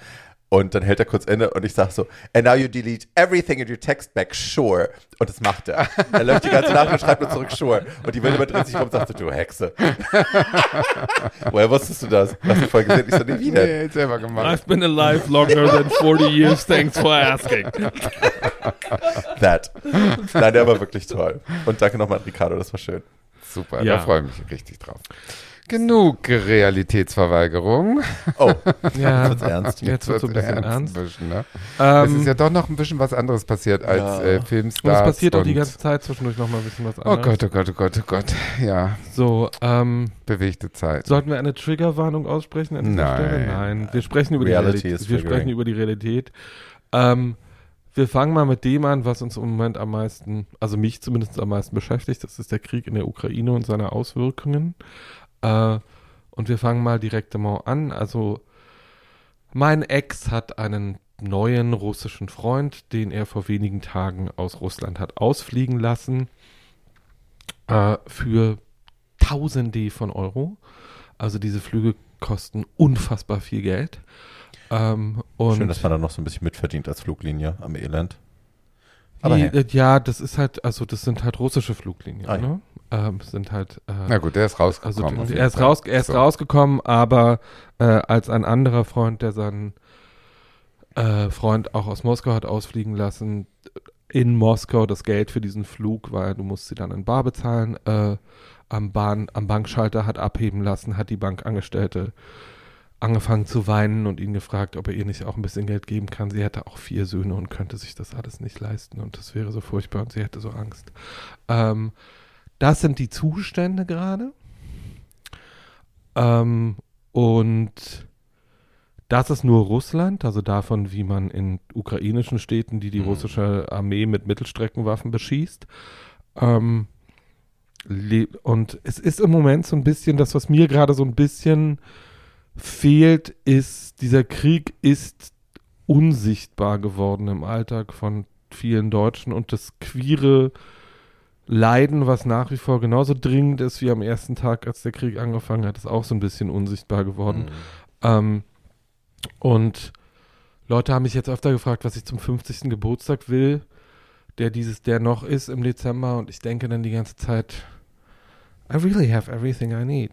Ähm, und ich habe das vor zwei Jahren schon mal gemacht, dass ich statt Geburtstagsgeschenken Spenden habe sammeln lassen und ich glaube, ich mache das dieses Jahr wieder. Ähm, weil alles, was ich mir wünschen könnte, ist im Vergleich zu dem, was diese Menschen gerade brauchen, komplett unwichtig und unnötig und würde mein Leben nur noch schöner machen, als es Mhm. ohnehin schon ist. Ähm, und deswegen, also äh, weiß, dass es im Moment bei allen knapp ist und dass alle sich Sorgen machen und dass ähm, alle Probleme haben und dass alle Angst vor dem Winter haben, aber wenn ihr helfen könnt, egal auf welche Weise, sei es durch Arbeit oder mit Geld, äh, dann tut das, äh, weil die Hilfe ist nach wie vor dringend nötig. Ähm, und wir wissen nicht, wie die ganze Sache ausgeht, immer noch nicht. Das Ganze hat im März angefangen, wir haben jetzt Oktober. Ähm, es sind Zehntausende Menschen gestorben inzwischen, darüber redet irgendwie auch keiner. Mhm. Ähm, und äh, da stehen sich Hunderttausende Soldaten und Soldatinnen äh, jeden Tag gegenüber. Und die Ukraine war vor dem Krieg kein besonders queerfreundliches Land. Man kann da nicht heiraten als gleichgeschlechtliches Paar, man kann da auch keine Kinder adoptieren. Herr Zelensky äh, redet zwar die ganze Zeit darüber, dass er das dann oder ab und zu mal, dass er das möchte, dass das so ist, aber der hat jetzt auch äh, äh, als Präsident eines kriegführenden Landes vielleicht ein paar andere Sachen zu tun äh, und muss die Strom- und äh, die Lebensmittelversorgung seiner Leute sicherstellen, bevor er sich um irgendwas anderes kümmert. Ähm, und gleichzeitig macht, machen die deutschen Medien gerade was, was ich so ein bisschen komisch finde. Äh, nämlich, dass sie so tun, als hätte die Ukraine diesen Krieg schon gewonnen. Hm. Äh, und das ist halt überhaupt nicht so. Das ist ein viel gut Narrativ für die Deutschen.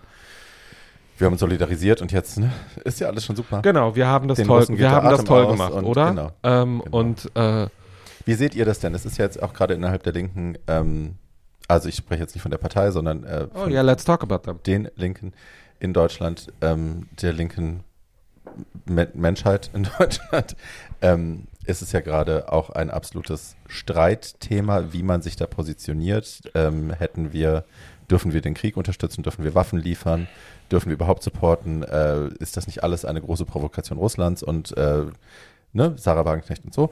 Ähm, wie seht ihr das denn? Ich kann die Linke nicht mehr wählen, solange Frau Wagenknecht da Mitglied ist. Ähm, oder Leute wie Frau Wagenknecht. Frau Wagenknecht ist ja nicht alleine mit ihren Positionen innerhalb dieser Partei.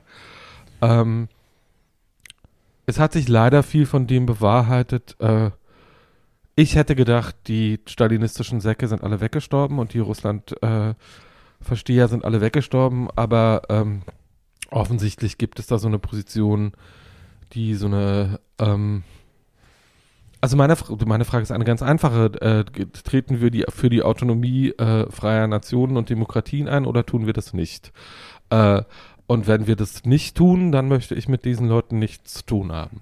Äh, und dieses Nicht-Tun bedeutet auch, äh, äh, eben mit einem Abgeordnetengehalt äh, in bequemen Stühlen im Fernsehen darüber nachzudenken, wie viel die Bevölkerung eines Landes äh, von ihrer Fläche abtreten äh, darf, damit die Deutschen keinen kalten Winter haben, finde ich zynisch und Ja. komplett indiskutabel. Also, ja, was soll ich sagen?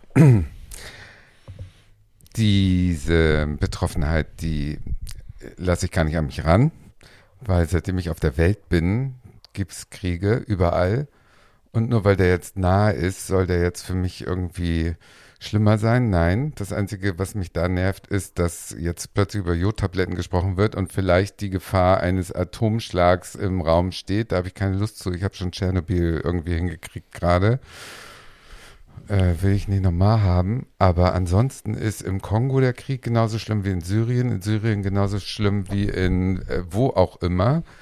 Und dass es jetzt ukrainische äh, Menschen sind, egal ob schwul, lesbisch oder hetero, ist dasselbe in grün. Also Krieg ist sowieso doof, aber ist in meiner Lebensrealität ja nicht vorhanden. Ein Glück. Ein Glück. Also würde ich doch jetzt nicht ähm, betroffener sein als die 50 Jahre zuvor. Man arrangiert sich damit, dass auf der Welt Krieg ist irgendwo und dass Menschen sterben und unglaubliches Leid individuell jeden Tag passiert. Aber äh, wenn ich das an mich ranlasse jeden Tag, dann ist ja mein Leben vernichtet. Das mache ich nicht. Na, man kann ja was tun. Ne? Ja, weiß nicht so recht, ob das jetzt was bringt. Äh, ich bin ja schon dagegen, wenn im Internet auf Facebook gefragt wird, rette mal den Baum und unterschreib diese Petition. Hä? Nein, hilft alles nichts. Also entweder man macht denn was und geht los und macht was. Es gibt ja Vereine, die äh, äh, sammeln Medizin und fahren die da runter oder machen eine Bus, äh, machen Busse aus Moldawien, äh, wo, wo äh, Verletzte nach Deutschland gebracht werden. Das ist super. Aber Würdest die Zeit habe ich halt nicht. Ich arbeite und kann nicht aus meinem Leben rausspringen und jetzt äh, in, nach Moldawien fahren und verletzte Ukrainer evakuieren. Geht nicht. Ich könnte Geld spenden dafür, ja, aber habe ich ja die letzten 50 Jahre für andere Kriege auch nicht gemacht.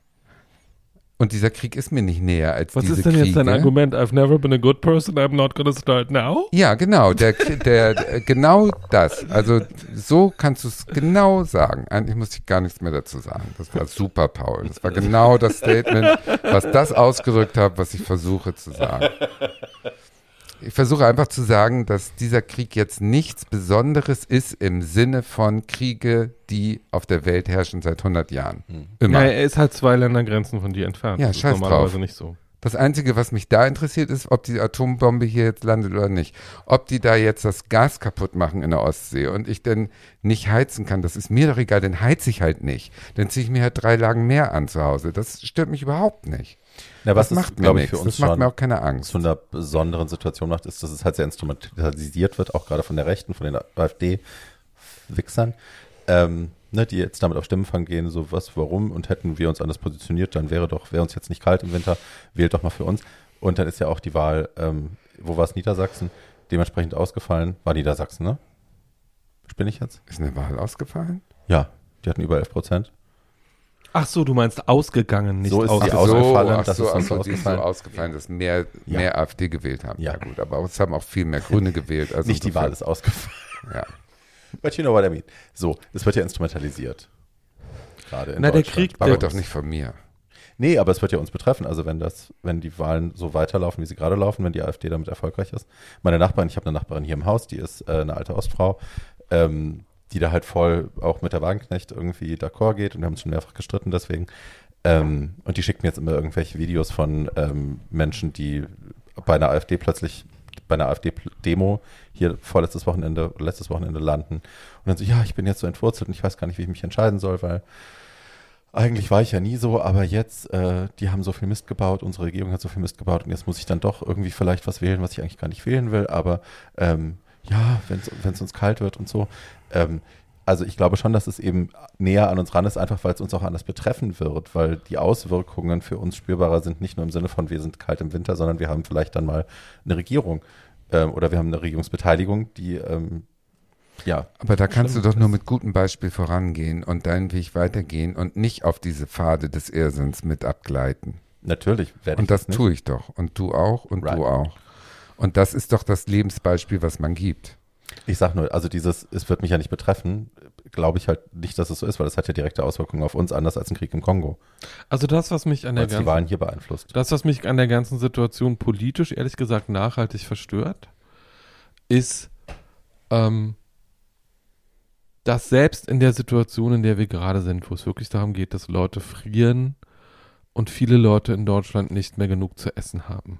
Die Tafeln ernähren im Moment zwei Millionen Menschen in Deutschland. Ähm, es keine breite und von der Mehrheit unterstützte Diskussion über Verteilungsgerechtigkeit gibt Mhm. äh, dass es keine Diskussion, also natürlich gibt es in Berlin, äh, das betrifft jetzt Leute, die uns außerhalb von Berlin hören, nicht so, ähm, die Vorschläge äh, der SPD, die sagt, äh, dass die Gaswerke zurückgekauft werden müssen in Berlin, damit das wieder in, in, in der öffentlichen, in der, in der Hand der Öffentlichkeit ist. Äh, ich bin sowieso dafür, dass die Grund, ich und verstehe nicht, warum die Grundbedürfnisse der Menschen, die da sind, äh, Elektrizität, Gas, äh, Wohnung äh, und Gesundheit, warum die überhaupt nach wirtschaftlichen Gesichtspunkten betrieben werden. Ähm, oder zumindest nach profitmaximierenden Gesichtspunkten. Äh, und bin dafür, dass das, wenn das, wenn sich das irgendwie äh, machen lässt, so schnell wie möglich gemacht wird. Aber dem Ganzen steht natürlich, ähm, mit der FDP in der Regierungsbeteiligung auch eine Partei an der Seite, äh, die, egal wie scheiße der Markt funktioniert und egal wie unfrei er an bestimmten Stellen ist und egal wie oft in einem Jahrzehnt Banken gerettet werden müssen oder wie viel Milliarden die Lufthansa in der Krise braucht, damit sie weiter, äh, damit sie weiter ihre äh, Stewards zu Hause sitzen lassen kann für zwei Jahre, ähm, bei vollen Bezügen, äh, dass es keine Diskussion über Verteilungsgerechtigkeit gibt. Mhm. Und dass keiner sagt, es gibt genügend Leute in diesem Land, die einen Arsch voll Geld haben, von dem man zumindest mal die obere Schicht der Sahne abschöpfen könnte und dieses Geld anders verteilen. Und wir haben uns inzwischen so daran gewöhnt, Mhm. äh, dass die Grundkonstitution dieses Landes ungerecht ist und dass die Gesellschaft, dass es diese, dass es diese Diskussionen nicht mehr gibt. Also bei der Ansage, Leute frieren im Winter, hätte es in den 70er Jahren riesige Massendemonstrationen gegeben. In unserer Generation zucken die Leute, die garantiert nicht frieren werden, mit den Schultern und sagen, ich kann daran sowieso nichts ändern. Ähm, und, äh, und das finde ich nicht in Ordnung. Ich zucke auch mit den Schultern, aber nicht deswegen, weil ich nichts dran ändern kann, sondern weil ich mir denke, wir jammern so auf wahnsinnig hohem Niveau. Dann geht's eben den Deutschen jetzt 10% schlechter in Zukunft als bisher oder 15%. Dann muss man eben ein bisschen sparen und dann klappt es irgendwie auch. Aber Weil es ist ja diese nicht die Grundversorgung Deutschen. ist ja gewährleistet. Es gibt ja eine gewisse Grundversorgung für die, die kein eigenes Geld mehr verdienen können, aus Gründen.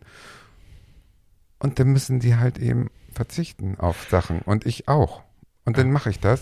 Und in 20 Jahren geht's wieder aufwärts. Das ist im Kapitalismus so. Das lässt sich doch jetzt nicht ändern, dass wir hier in einem ungerechten System leben. Das wissen wir doch auch seit unserer Es, Geburt. ge- ja, aber das System war noch, war noch nie so ungerecht wie gerade und das Geld war noch nie so ungerecht verteilt wie gerade. Ja, dadurch, Das- dass diese ganzen also- Krisen kommen, das ist ja nicht nur der Krieg, das ist ja auch Klimakatastrophe und alles kommt zusammen und das wird jetzt höchstwahrscheinlich zu einem Einbruch kommen und viele Leute werden das, was sie bisher gewohnt sind, verlieren. Ja, gut, Zähne zum Beiß, bei, äh, zusammenbeißen, Arsch zusammenkneifen und durch.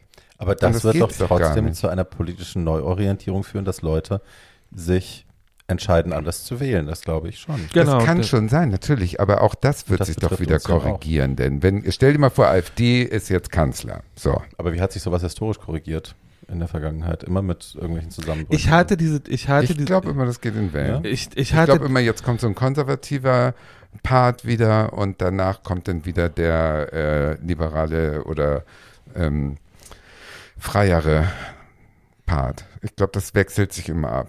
Und Ja. es gibt ja auch diese Theorie, alle 80 Jahre gibt es einen Krieg und so weiter. Also ich glaube das schon. Ja, war das da? Kam das daher? Ja. Und ich glaube sowas auch. Ich glaube, das Ge- Geschichte geht in dann sind wir ja jetzt dran, weil der letzte Krieg ist 75 Ja, Jahre ich her. glaube auch, das ist jetzt irgendwie äh, fällig. Höchstwahrscheinlich ist es so. Aber du kannst doch nur in deinem Leben irgendwie versuchen, dich und die Deinen, sag ich jetzt mal, wie groß die Deinen auch sind, irgendwie versuchen äh, zu überleben im weitesten Sinne. Ja, aber das ist ja die Leugnung jeder Politik. Das ist ja Quatsch. Ja, aber Politik ist ja auch viel, ähm, ähm, wie soll ich sagen, Salongeschwätz. Ne? Klar kann ich hier sitzen und jetzt über die Parteien reden, aber wird's was ändern? Nein. Ja, ich, ich bin immer noch der Meinung, dass ich äh, das, äh, also ich bin da so ein bisschen mit dem amerikanischen äh, Nachkriegsmodell geprägt. Die wirksamste äh, politische Aktion sind 20 Leute, die beschließen, dass sie was Bestimmtes wollen. Ähm, und äh, das dann in einer kleinen Gruppe umsetzen.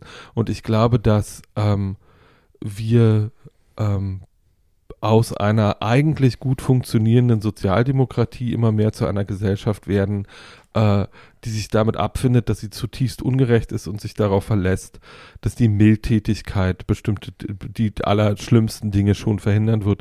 Das passiert nur nicht. Also ähm, irgendwie, wenn ich jetzt, äh, so es beginnt schon bei sowas ganz Simplem wie, dass ich jetzt jeden Morgen wieder zur Arbeit fahre äh, und die Hälfte aller Leute, obwohl das angeordnet ist und wir die Zahlen inzwischen wieder haben, die wir im letzten Winter hatten, ohne Maske da steht. Und wenn ich einen davon angucke und ihnen eine Maske in die Hand drücke, von denen ich immer zehn im Rucksack habe, gucken die mich an, als hätte ich ihnen gerade eine Axt in die Hand gedrückt. Wo ich dann denke, äh, ich möchte wirklich nicht viel von dir. I just want that you're not being a selfish fucking shit. ähm, und äh, so setz das Ding jetzt einfach auf, dann kannst du in drei Stationen wieder aussteigen und sie wegschmeißen. Ist mir doch Ja, egal. ja. Äh, aber hier sind Omis an Bord, hier sind Kinder an Bord, hier sind Leute an Bord, die eventuell äh, einen Immunstatus haben, der ihnen nicht gestattet, zweimal im Jahr Covid zu kriegen, ohne dass sie davon. Und ich habe auch äh, mehrere Freunde, die Symptome von Long-Covid haben und das ist kein Spaß. Ja, ja, das nicht. stimmt. Ähm, Dieses, dieses Gen der, ähm, jetzt will ich dich miterziehen, das habe ich ja auch in mir. Das kann ich ja nicht leugnen. Das stimmt schon. Lehrerkind, what am I gonna do? Ja. ähm, nee, und ähm, aber einfach, also meiner Erfahrung nach ist es es schön, ist nur nicht nur an sich selbst zu denken und klein, klein und vielleicht noch die, den, zumindest den Wunsch zu haben, dass man diese Gesellschaft verändern kann. Mhm. Weil ich glaube, wenn man den aufgibt und den Anspruch daran aufgibt, dass wir eine gerechte Form von Demokratie auf die Beine stellen, äh, für die jetzt die Grünen für mich nicht unbedingt die Lösung sind, die immer sagen, dass sie alles Mögliche wollen und das Gegenteil davon dann tun äh, und dann sagen, die FDP ist schuld. Ähm, Mir fehlt dieses Aktivismus-Gen komplett. Ähm, Leider. Habe ich ja schon öfter bedauert. Ist war- aber so. Ich finde es halt politisch gerade wahnsinnig schwierig, weil ich meine, Paul und du, da, Paul Ich weiß gerade nicht, wen ich wählen soll. Wir sind beide eigentlich Linke, ja. aber ähm, ja, es ist momentan echt sau schwierig, sich mit der Partei noch irgendwie irgendwo zu einigen. Also ich kann sie auf, ich kann sie in Berlin wählen, weil in Ja. Berlin wäre ich, wähle ich Klaus Lederer und ein paar pra und ein Right. paar anständige Pragmatiker. Äh, aber ich kann sie auf Bundesebene nicht mehr vertreten. Wie soll Ja. das gehen? Und es gibt keine alte, also es gibt keine Alternative dafür, weil weder die SPD noch die Grünen möchte man so richtig wählen. Es ist schwierig gerade. Naja, das Erschütternde ist, wir haben, äh, wir haben in Deutschland keine linke Partei mehr, Hm. die man, die man wählen könnte. Also niemand, der Früher war das mal die SPD, bevor sie beschlossen hat, dass es, kein, dass es kein Problem ist, 55 Prozent ihrer Mitglieder loszuwerden äh, und sich zur CDU Light zu wandeln. Ähm, und ähm, so, das ist halt, für mich ist es gerade extrem schwierig, weil ich, ich verstehe das Bedürfnis einiger Leute im Osten, die Gesellschaft umzubauen, weil die Gesellschaft, von der sie umgeben sind, für sie nicht, für, sie nicht funktioniert. Du meinst Ah. östliche Länder außerhalb von Deutschland jetzt? Äh, Oder ich, meinst du die so, Ost- ich meine, ich meine, ich meine Die die, so die, ich Okay. meine die ostdeutschen Bundesländer. Mhm. Ich meine aber auch, äh, also die AfD wird ja in Hamburg von nicht weniger Leuten gewählt äh, als in Sachsen-Anhalt. Das ist ja einfach Quatsch. Mhm. Ähm, sondern äh, dieses, dieses, so die AfD wird auch nicht von dummen Leuten gewählt und die, die AfD wird auch nicht von Arbeitslosen und Sozialhilfeempfängern gewählt, Also nicht ausschließlich. äh, sondern die AfD wird hauptsächlich und ist deswegen auch die Mitglieder der AfD, AfD, AfD haben einen durchschnittlich höheren Bildungsabschluss als die der SPD. Ähm, und Ist äh, das so? Das ist so. Jetzt sind wir in Parteien. Äh, Nee, ich Leute will über Politik zu reden, ich Ja. weiß nicht so recht. Also Naja, wir, wir, haben waren ja über bei Iran noch gar nicht Kriegsgefahr gesprochen. und ähm, Ja. ja. Also wollen wir hoffen, dass der Krieg nicht tatsächlich hier uns ähm, fühlbar erreicht. Das ist doch erstmal das. Das ist das hoffen, eine. oder? Und das andere, also wenn wir jetzt über den Iran nicht weiter sprechen wollen, Doch, wollen wir. das klar. Wichtige für mich ist, dass es eben, und das ne, muss nicht weltpolitisch sein, das, das beziehe ich auch auf äh, queere Themen und zu queere Thematiken, ähm, dass es eben nicht getan ist mit, ich teile eine Story von oder Ja. ich mache ein Video, Danke. wo ich mir die Spitzen schneide oder, Oder so. ich aus rasiere mir bei einer. Preisverleihung Ja. die Haare ab. Ja, das Ja. war auch ein, ein Low Point, fand ich auch. Sondern, also ne, performativer Aktivismus ist Ja, das eine. bringt nichts. wa- das, was ähm, wirkt tatsächlich gefragt ist, also ne, das eine fühlt sich vielleicht an, als würde man was tun, aber es ist doch eher eine Gewissensberuhigung Ja. und ein Showface irgendwie für die anderen Leute, damit die ein bisschen klatschen können. Ähm, das, was ja eigentlich dann was bringt, ist eben zu gucken, wo kann ich mich tatsächlich engagieren. Und das So. ist eben, ähm, ne, gehe ich zum Bahnhof und spende da Sachen oder suche ich nach einer Organisation, wo ich ein bisschen he finanziell Genau. helfen kann oder Habe ich gehe das Geld mit ein hin. aus Russland zu holen, wie Hab ich das Geld- Ex. Ja, Genau, gehe ich So. auf die Straße zu jeder Demonstration und bin dann da laut Ja. und sichtbar, ähm, weil ne, Instagram-Slides teilen ist ein cutes Konzept, aber es funktioniert halt. gar es sei denn, du hast einen Account, der irgendwie 5 Millionen Follower hat, wo es wichtig ist, dass du Informationen teilst, damit Leute auch was mitbekommen, die dir folgen, die das vielleicht sonst nicht mitbekämen. Aber eigentlich performativer Aktivismus ist für die Füße und wir brauchen eben alle das Gefühl, okay, wenn ich was verändern will, muss ich das tun, indem ich mich in Bewegung setze, indem ich auch was gebe, Ja. was ich ne, mehr gebe als ein paar Klicks mit dem Daumen. So, hier ist, ein, Genau. hier ist ein Ratschlag, weil das viele meiner Freunde und Machst ich du jetzt ein Rad hier in der Wohnung? ja, ja, Okay. äh, weil das viele meiner Freunde und auch, auch ich selber tun und ich das ein unglaublich produktives äh, Mittel finde, damit umzugehen, weil das eine endliche Geschichte ist. Sucht euch eine Person oder zwei konkret, denen ihr helfen könnt. Und wenn ihr schwule Ukrainer sucht, denen ihr helfen könnt oder queere Ukrainer, Geromeo geht übrigens in der Ukraine noch. Und ihr braucht nur in euer Profil schreiben, äh, dass ihr bereit seid, Leuten zu helfen. Die melden sich bei euch. Äh, die durchsuchen nämlich Geromeo jeden Tag nach den entsprechenden Schlagworten. Ähm, und die brauchen nicht viel Geld und die brauchen eventuell nur ein Bett für drei, vier Nächte irgendwo in einer deutschen Stadt. Von da aus wissen die schon weiter. Die sind groß. sich, also ich weiß jetzt nicht, ob man jetzt die Geromeo-Schlagwortsuche unbedingt in Anspruch nehmen muss, aber man kann zum Beispiel, es gibt Organisationen, die in Touch sind mit Leuten, Genau. die queere Geflüchtete denen helfen. Äh, meine Freundin Sarah hat das gemacht, die hat zwei Leute aus der Ukraine bei sich aufgenommen, die haben eine Woche bei ihr gewohnt ähm, und dann sind die weitergezogen. Also ne, es gibt, solche Möglichkeiten gibt es, je nachdem, wie viel du bereit bist zu geben. Ich möchte keine Leute in meiner Wohnung haben, I'm sorry, äh, weil, ne, hier ist mein Nest und so. Aber ähm, ne, ich habe finanziell geholfen, ich bin hingegangen, ich war am Bahnhof, ich habe Sachen gespendet, ich habe also so, informiert euch einfach, wo ihr was tun könnt, anstatt jetzt nur Genau. den Ratschlag zu machen auf Instagram und auf Genau. Facebook, weil Und wenn ihr schon seit Jahren niemandem. in andere Länder äh, helft oder spendet, dann bleibt auch dabei.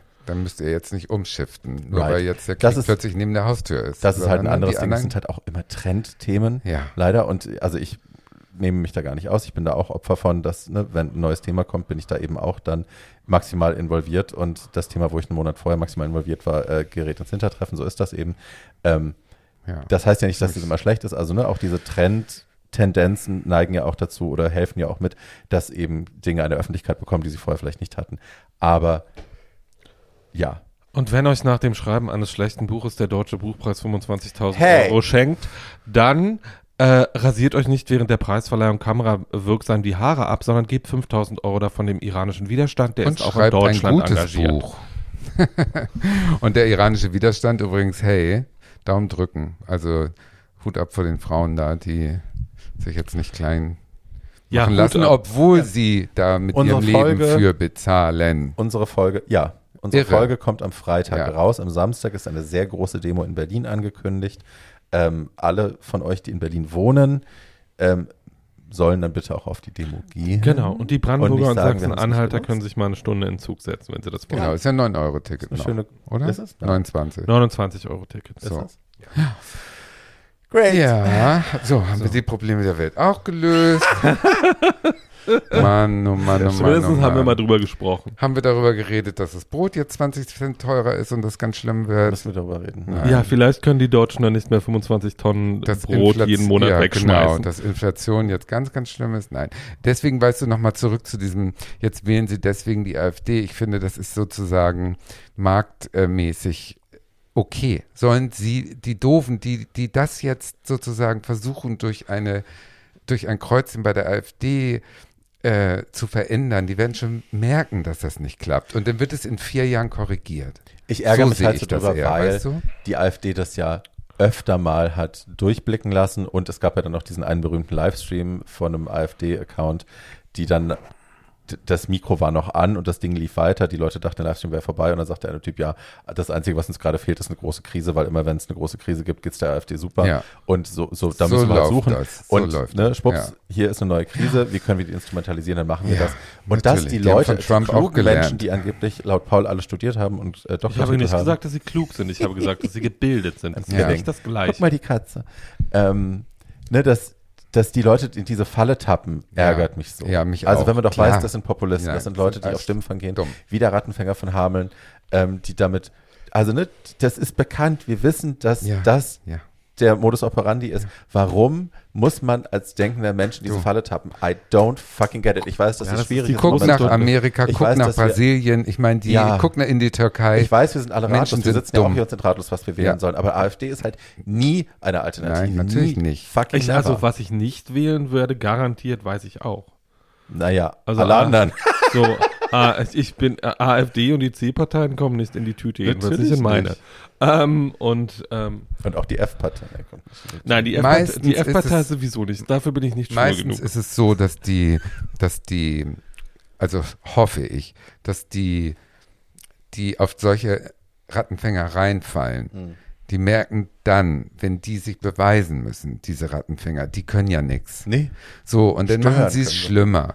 Und dann wird sich das wieder danach regulieren, wenn die merken, das hat nicht geklappt. Das ist Ja. doch jetzt sogar in Amerika. Was hat dieser Trump für eine riesige Machtbasis aufgebaut? Und trotzdem sieht es nicht so aus, als ob jetzt vielleicht Warten haben wir die Glück, ab. dass er das, äh, dass, dass die Leute das durchschauen jetzt so langsam, wo also so I mehr, viel mehr ans Tageslicht kommt. das Und so ist es doch in der, Können wir kurz über Alex Jones sprechen? Wer ist denn Alex Jones? ja, Alex Jones. Lass uns kurz über Alex Jones sprechen. Und dann lass uns nie Alex- wieder über Alex Jones sprechen. Alex Jones ist dieser wahnsinnig, also ich darf sagen, weil ich selber fett bin, wahnsinnig fette, schwitzende, rotgesichtige Mann, der immer aussieht, als wäre er kurz vorm Herzinfarkt. Der hat diesen Infowars ähm, Live-Channel, also es ist wie, wie ein YouTube-Podcast, irgendwas, äh, Studio-Ding, ähm, wo er dann laut, sch schwitzend, schreiend in dieses Mikro irgendwelche Verschwörungstheorien schreit von Echsenmenschen und von dies und von das, very QAnon, very pro-Trump, all diese Dinge. Steve Und alle, Bannon alle. School-Shootings sind von Schauspielern besetzt. Genau, gibt und der hat nach dem Toten. Sandy Hook äh, als da äh, diese ganzen Schüler abgemurkst wurden von einem Verrückten, ähm, hat er dann behauptet, äh, das seien alles Schauspieler gewesen ähm, und auch die, die Kinder, die das überlebt haben, die dann in Talkshows gegangen sind und sich gegen die bestehenden Waffengesetze gegen die NRA ausgesprochen haben, das seien alles bezahlte Schauspieler, das sei alles inszeniert gewesen. Der wurde jetzt nacheinander von mehreren ähm, Opfern, also von mehreren dieser Kinder, von mehreren dieser Überlebenden und der Familien der Opfer verklagt und musste schon, das erste, die Ach, erste der, Anhörung ich war so welchen, toll, ja, weil sein. Anwalt dummerweise, sie haben, wollten die, die, äh, die Ankläger wollten seine Handy-Receipts haben, also alle seine Mhm. Text-Messages und so. Und die haben immer gesagt, wissen wir nicht, wo die sind, keine Ahnung. Und der Anwalt war dumm genug, die in die iCloud hochzuladen von, von den Anklägern. Die hatten Aus Versehen in alle, die Ver- aus Versehen. Und die hatten also alles schwarz auf weiß und haben ihn dann vor Gericht richtig geroastet und er sitzt da und schwitzt und ist so. Was? Und das muss er zahlen. Und das war der erste Fall. Da haben sie ihn auf 4 Millionen verknackt und jetzt haben sie ihn auf 998 Millionen oder irgendwie sowas Dollar. 996, aber egal. Ja, ja. almost a billion dollars Okay. verklagt. Und es sind immer noch nicht alle Fälle durch. Also es kommen noch mehr Fälle. Der wird natürlich, Naja, hat vor jetzt allem- alles seine Frau Vor besprochen allem darüber. das ist ja jetzt, das ist erst die, das ist erst die, äh, sozusagen, das ist noch nicht die Zivilklage, wo es dann um Right. also Schadensersatz geht. Right. Also das ist noch nicht der Schadensersatz, das Right. ist bisher nur die Strafe. Ja. Hat er denn so viel Geld? Also er hat auf jeden Fall Oder ist es Geld. So viel Geld wird er nicht Nein, haben. Also wenn man seinen Net Worth googelt, hat jetzt momentan minus eine Milliarde. Ja, gut, also das Ja. ist symbolisch. Angeblich hat er alles seiner Frau überschrieben und das ist natürlich illegal. Das ist äh, Insolvenzverschleppung, lalala, weil der muss natürlich Insolvenz anmelden. Bei- Aber allein, dass ja. sie sich an ihm so abarbeiten und dass er so auf die Das Fresse ist kriegt, gut. ist Ja. Gold wert. Ja, ich habe also, wirklich gefeiert. ja. Ich habe es sehr, sehr Naja, sehr das gefeiert. Schöne ist, dass irgendwie die amerikanischen Talkshow-Hosts, das funktioniert ja ein bisschen anders als in Deutschland, saßen dann alle da und sagten irgendwie, oder naja, nicht alle, aber einer davon und sagte, Stephen Colbert saß da und sagte, äh, er wäre empört. Das wäre irgendwie gegen die freie Meinungsäußerung. Bitte? Könnte man ja nicht mehr alles sagen, bevor das nächste Mal irgendjemand sagen würde, dass irgendwelche Schulmassaker erfunden werden und diese Eltern alle Schauspieler sind, würde sich eventuell überlegen, den Mund zu halten und das ginge nicht. Man darf ja nichts mehr finden. Ja, So, schwierig. äh, und irgendwie so. Wir leben schon in er, beende, er beendete diesen Monolog dann mit You're not, you're not allowed to lie in America anymore. That's what it's come to. Dann, Ich sag's the euch, future liberals want. mein einziges Rezept, was immer wieder funktioniert, ist Delusion. Delusion. Delusion. Apropos Delusion. Apropos, nee, ich habe ein tolles Beispiel Oh, für. Delusion. Say. Wer bringt jetzt ein Album heraus aus dem Jahre 1961 mit einem unveröffentlichten Konzert Barbara. mit ja. Barbara Streisand hat jetzt beschlossen, jetzt ist der Zeitpunkt gekommen, Nein. wo Ja. sie live aus dem Bonsoir, wo sie, bevor sie bekannt wurde, äh, als kleine ähm, Studentin da äh, gesungen hat in so, einer, in so einem Schwulenbums in New York, Das Anfang der 60er. kommt in der Harvey Fierstein Das kommt- Autobiografie kommt das vor. Da Ja. sagt er, das ist der Club, wo Barbara Streisand ihre Nummern bei den Schwulen testet, bevor Genau. sie die auf die große Bühne bringt. Genau, und das ist mitgeschnitten worden damals, das haben sie jetzt I'm remastert und das kommt jetzt im November raus und Barbara Streisand macht jetzt Werbung für das Album, indem sie Braucht sie sozusagen, Nein, Nee. nein, das ist einfach jetzt Red so, weiter, um die Legende jetzt Ja. nochmal, den Anfang der Legende, da war die Stimme Fan noch super. Flame. Sie hat ja heute jetzt nicht mehr so eine Stimme, also neue Platten kommen wohl nicht mehr so viele. Und insofern bringt sie Sie jetzt macht ihr Archiv. Werbung, indem sie. Sie macht Werbung, indem sie ihre Gedanken aus ihrem Tagebuch von damals sind wohl in dem Booklet abgedruckt. Und das ist ja so, also ein Gedanke von Barbara Streisand ist nach der Meinung von Barbara the Streisand so Bibelniveau. Also das ist für alle Zeiten gültig. Und jetzt, In der Bibel steht ja auch viel gospel. jetzt bringt sie also so kleine Sätze aus ihrem Tagebuch von 1960, bringt sie jetzt so als Teaser für das Album jeden Tag so einen Satz. Und das sind so die Weisheiten der Barbara Streisand, die jetzt sozusagen darauf vorbereiten, dass also der Anfang der Legende ist kurz davor veröffentlicht zu werden. Ach komm, Mutti. Ich Und das ist was du, wenn ich, wenn ich Nachrichten gucke, dann lese ich eine Viertelstunde Barbara Streisand Sätze oder Happiness Becomes Her von, von, von Tina, das Krebsbuch oder was auch immer. Da stehen auch so Sachen drin wie, denke gut von dir, dann geht's dir morgens gut. So. und dann, so, meine Welt ist wieder in Ordnung. Alles perfekt. Ich lese das und meine Welt ist wieder in Ordnung. Was mir- Delusion ist mein Konzept mir in harten sehr Zeiten. geholfen hat, war, ich bin ja kein Fashion Week Mensch, ich finde ja Fashion meistens Banane. Aber was mir sehr geholfen hat, war während der Paris Fashion Week, Cher war ja in, in Paris zur. Fashion Week und ist auf zig Partys aufgelaufen, hatte jeden Tag einen neuen Look, sah jeden Tag rasend aus. Ja. Und hat dann die Balenciaga Show, war es, glaube ich, nee, Ja. die Balmain Show, Ja. Balmain, glaube ich, eins von beiden. Der Typ Ähm, mit den komischen Schuhen. ist Ja. dann da rausgekommen und sah natürlich rasend Sah aus. Rasend sah sie aus. Ja. Und ähm, ne, ist dann den Laufsteg einmal lang gelaufen Zu und strong ist enough. auch in dem, in, dem neuen, in dem neuen Clip ist sie drin. Und das war mein Ja. Happy Place jeden Morgen. Ich Aber bin sie- aufgestanden, war so Doomscrolling für fünf Minuten, dachte ich ertrag's nicht. Und dann gehe ich auf so einen Share-Fan-Account Ja. und da sind all diese neuen Fotos und die Videos und ich dachte so, ach guck, Ja. what is aber your sie grandma in doing diesem, tonight? sie, war in diese, sie war in diesem Anzug auf Vakuum verpackt. Also, ja, war super. Why not? Ich werde meine Kostüme auch eingenäht. Schatzi, Ja. wenn ich diesen Körper hätte, würde ich immer nackt auf die Straße gehen. well. Nee, hat sie echt toll gemacht. Und das sind diese, das muss ich auch sagen, da kann man sich dann wirklich die Wirklichkeit wieder ausblenden und in seine Bubble äh, sich ein bisschen zurückziehen und wieder ein bisschen Kraft schöpfen. Wir, wir, wir schöpfen ja Kraft durch sowas Doofes. Ist doch wunderbar. Ja. Ne? Jeder muss sein Rezept finden, wie er in diesen komischen Zeiten Hast du irgendwie gerade gesagt, gesund ist bleibt. doof? Nein. Aber es gibt diesen Aber wunderschönen... du würdest doch jetzt höchstwahrscheinlich, wenn du es analysierst, sagen, was das für eine oberflächliche Betrachtungsweise Nein. dieser Welt ist. Ich würde und sagen, ich verteidige das gerade ich würde- und denke, ich würde- nein. Ich, ich, gucke mir, ich gucke mir ja sowas auch an. Und für mich ist das immer das Atemholen, bevor man wieder unter Wasser geht. ja. So. Schön ausgedrückt. Ähm, Ja. Und äh, so, das Ding ist ja, ähm, ich glaube, dieses, dieses Bild, was Leute, die danach geboren worden sind, vom Leben im Zweiten Weltkrieg haben. Da wurde geheiratet, da wurde gevögelt, da wurden Geburtstage gefeiert, da gab es Partys. Da, also Dachau war ja nicht das Einzige, was in der Zeit stattgefunden hat, sondern es gab ja auch einen Alltag in diesem Krieg und mit diesem Krieg. Und ähm, nicht, dass ich die Zeit, in der wir gerade leben, mit dem Zweiten Weltkrieg verglichen haben will. Das will ich jetzt nicht so gesagt haben. Ähm, aber bei, bei, allen, bei allen Schwierigkeiten, äh, wir sind ja auch Queerlinge, weil, die, weil unsere Welt ein bisschen bunter und ein bisschen anders ist als die von anderen. Bunter.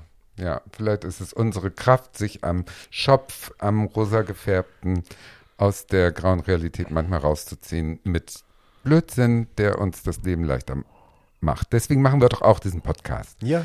Wir, wir, wir reden doch über unnützes Zeug, was aber das Leben schöner Weißt macht. du, was ja die unnützeste Meldung der gesamten letzten Woche war, um darauf mal zu, kommen?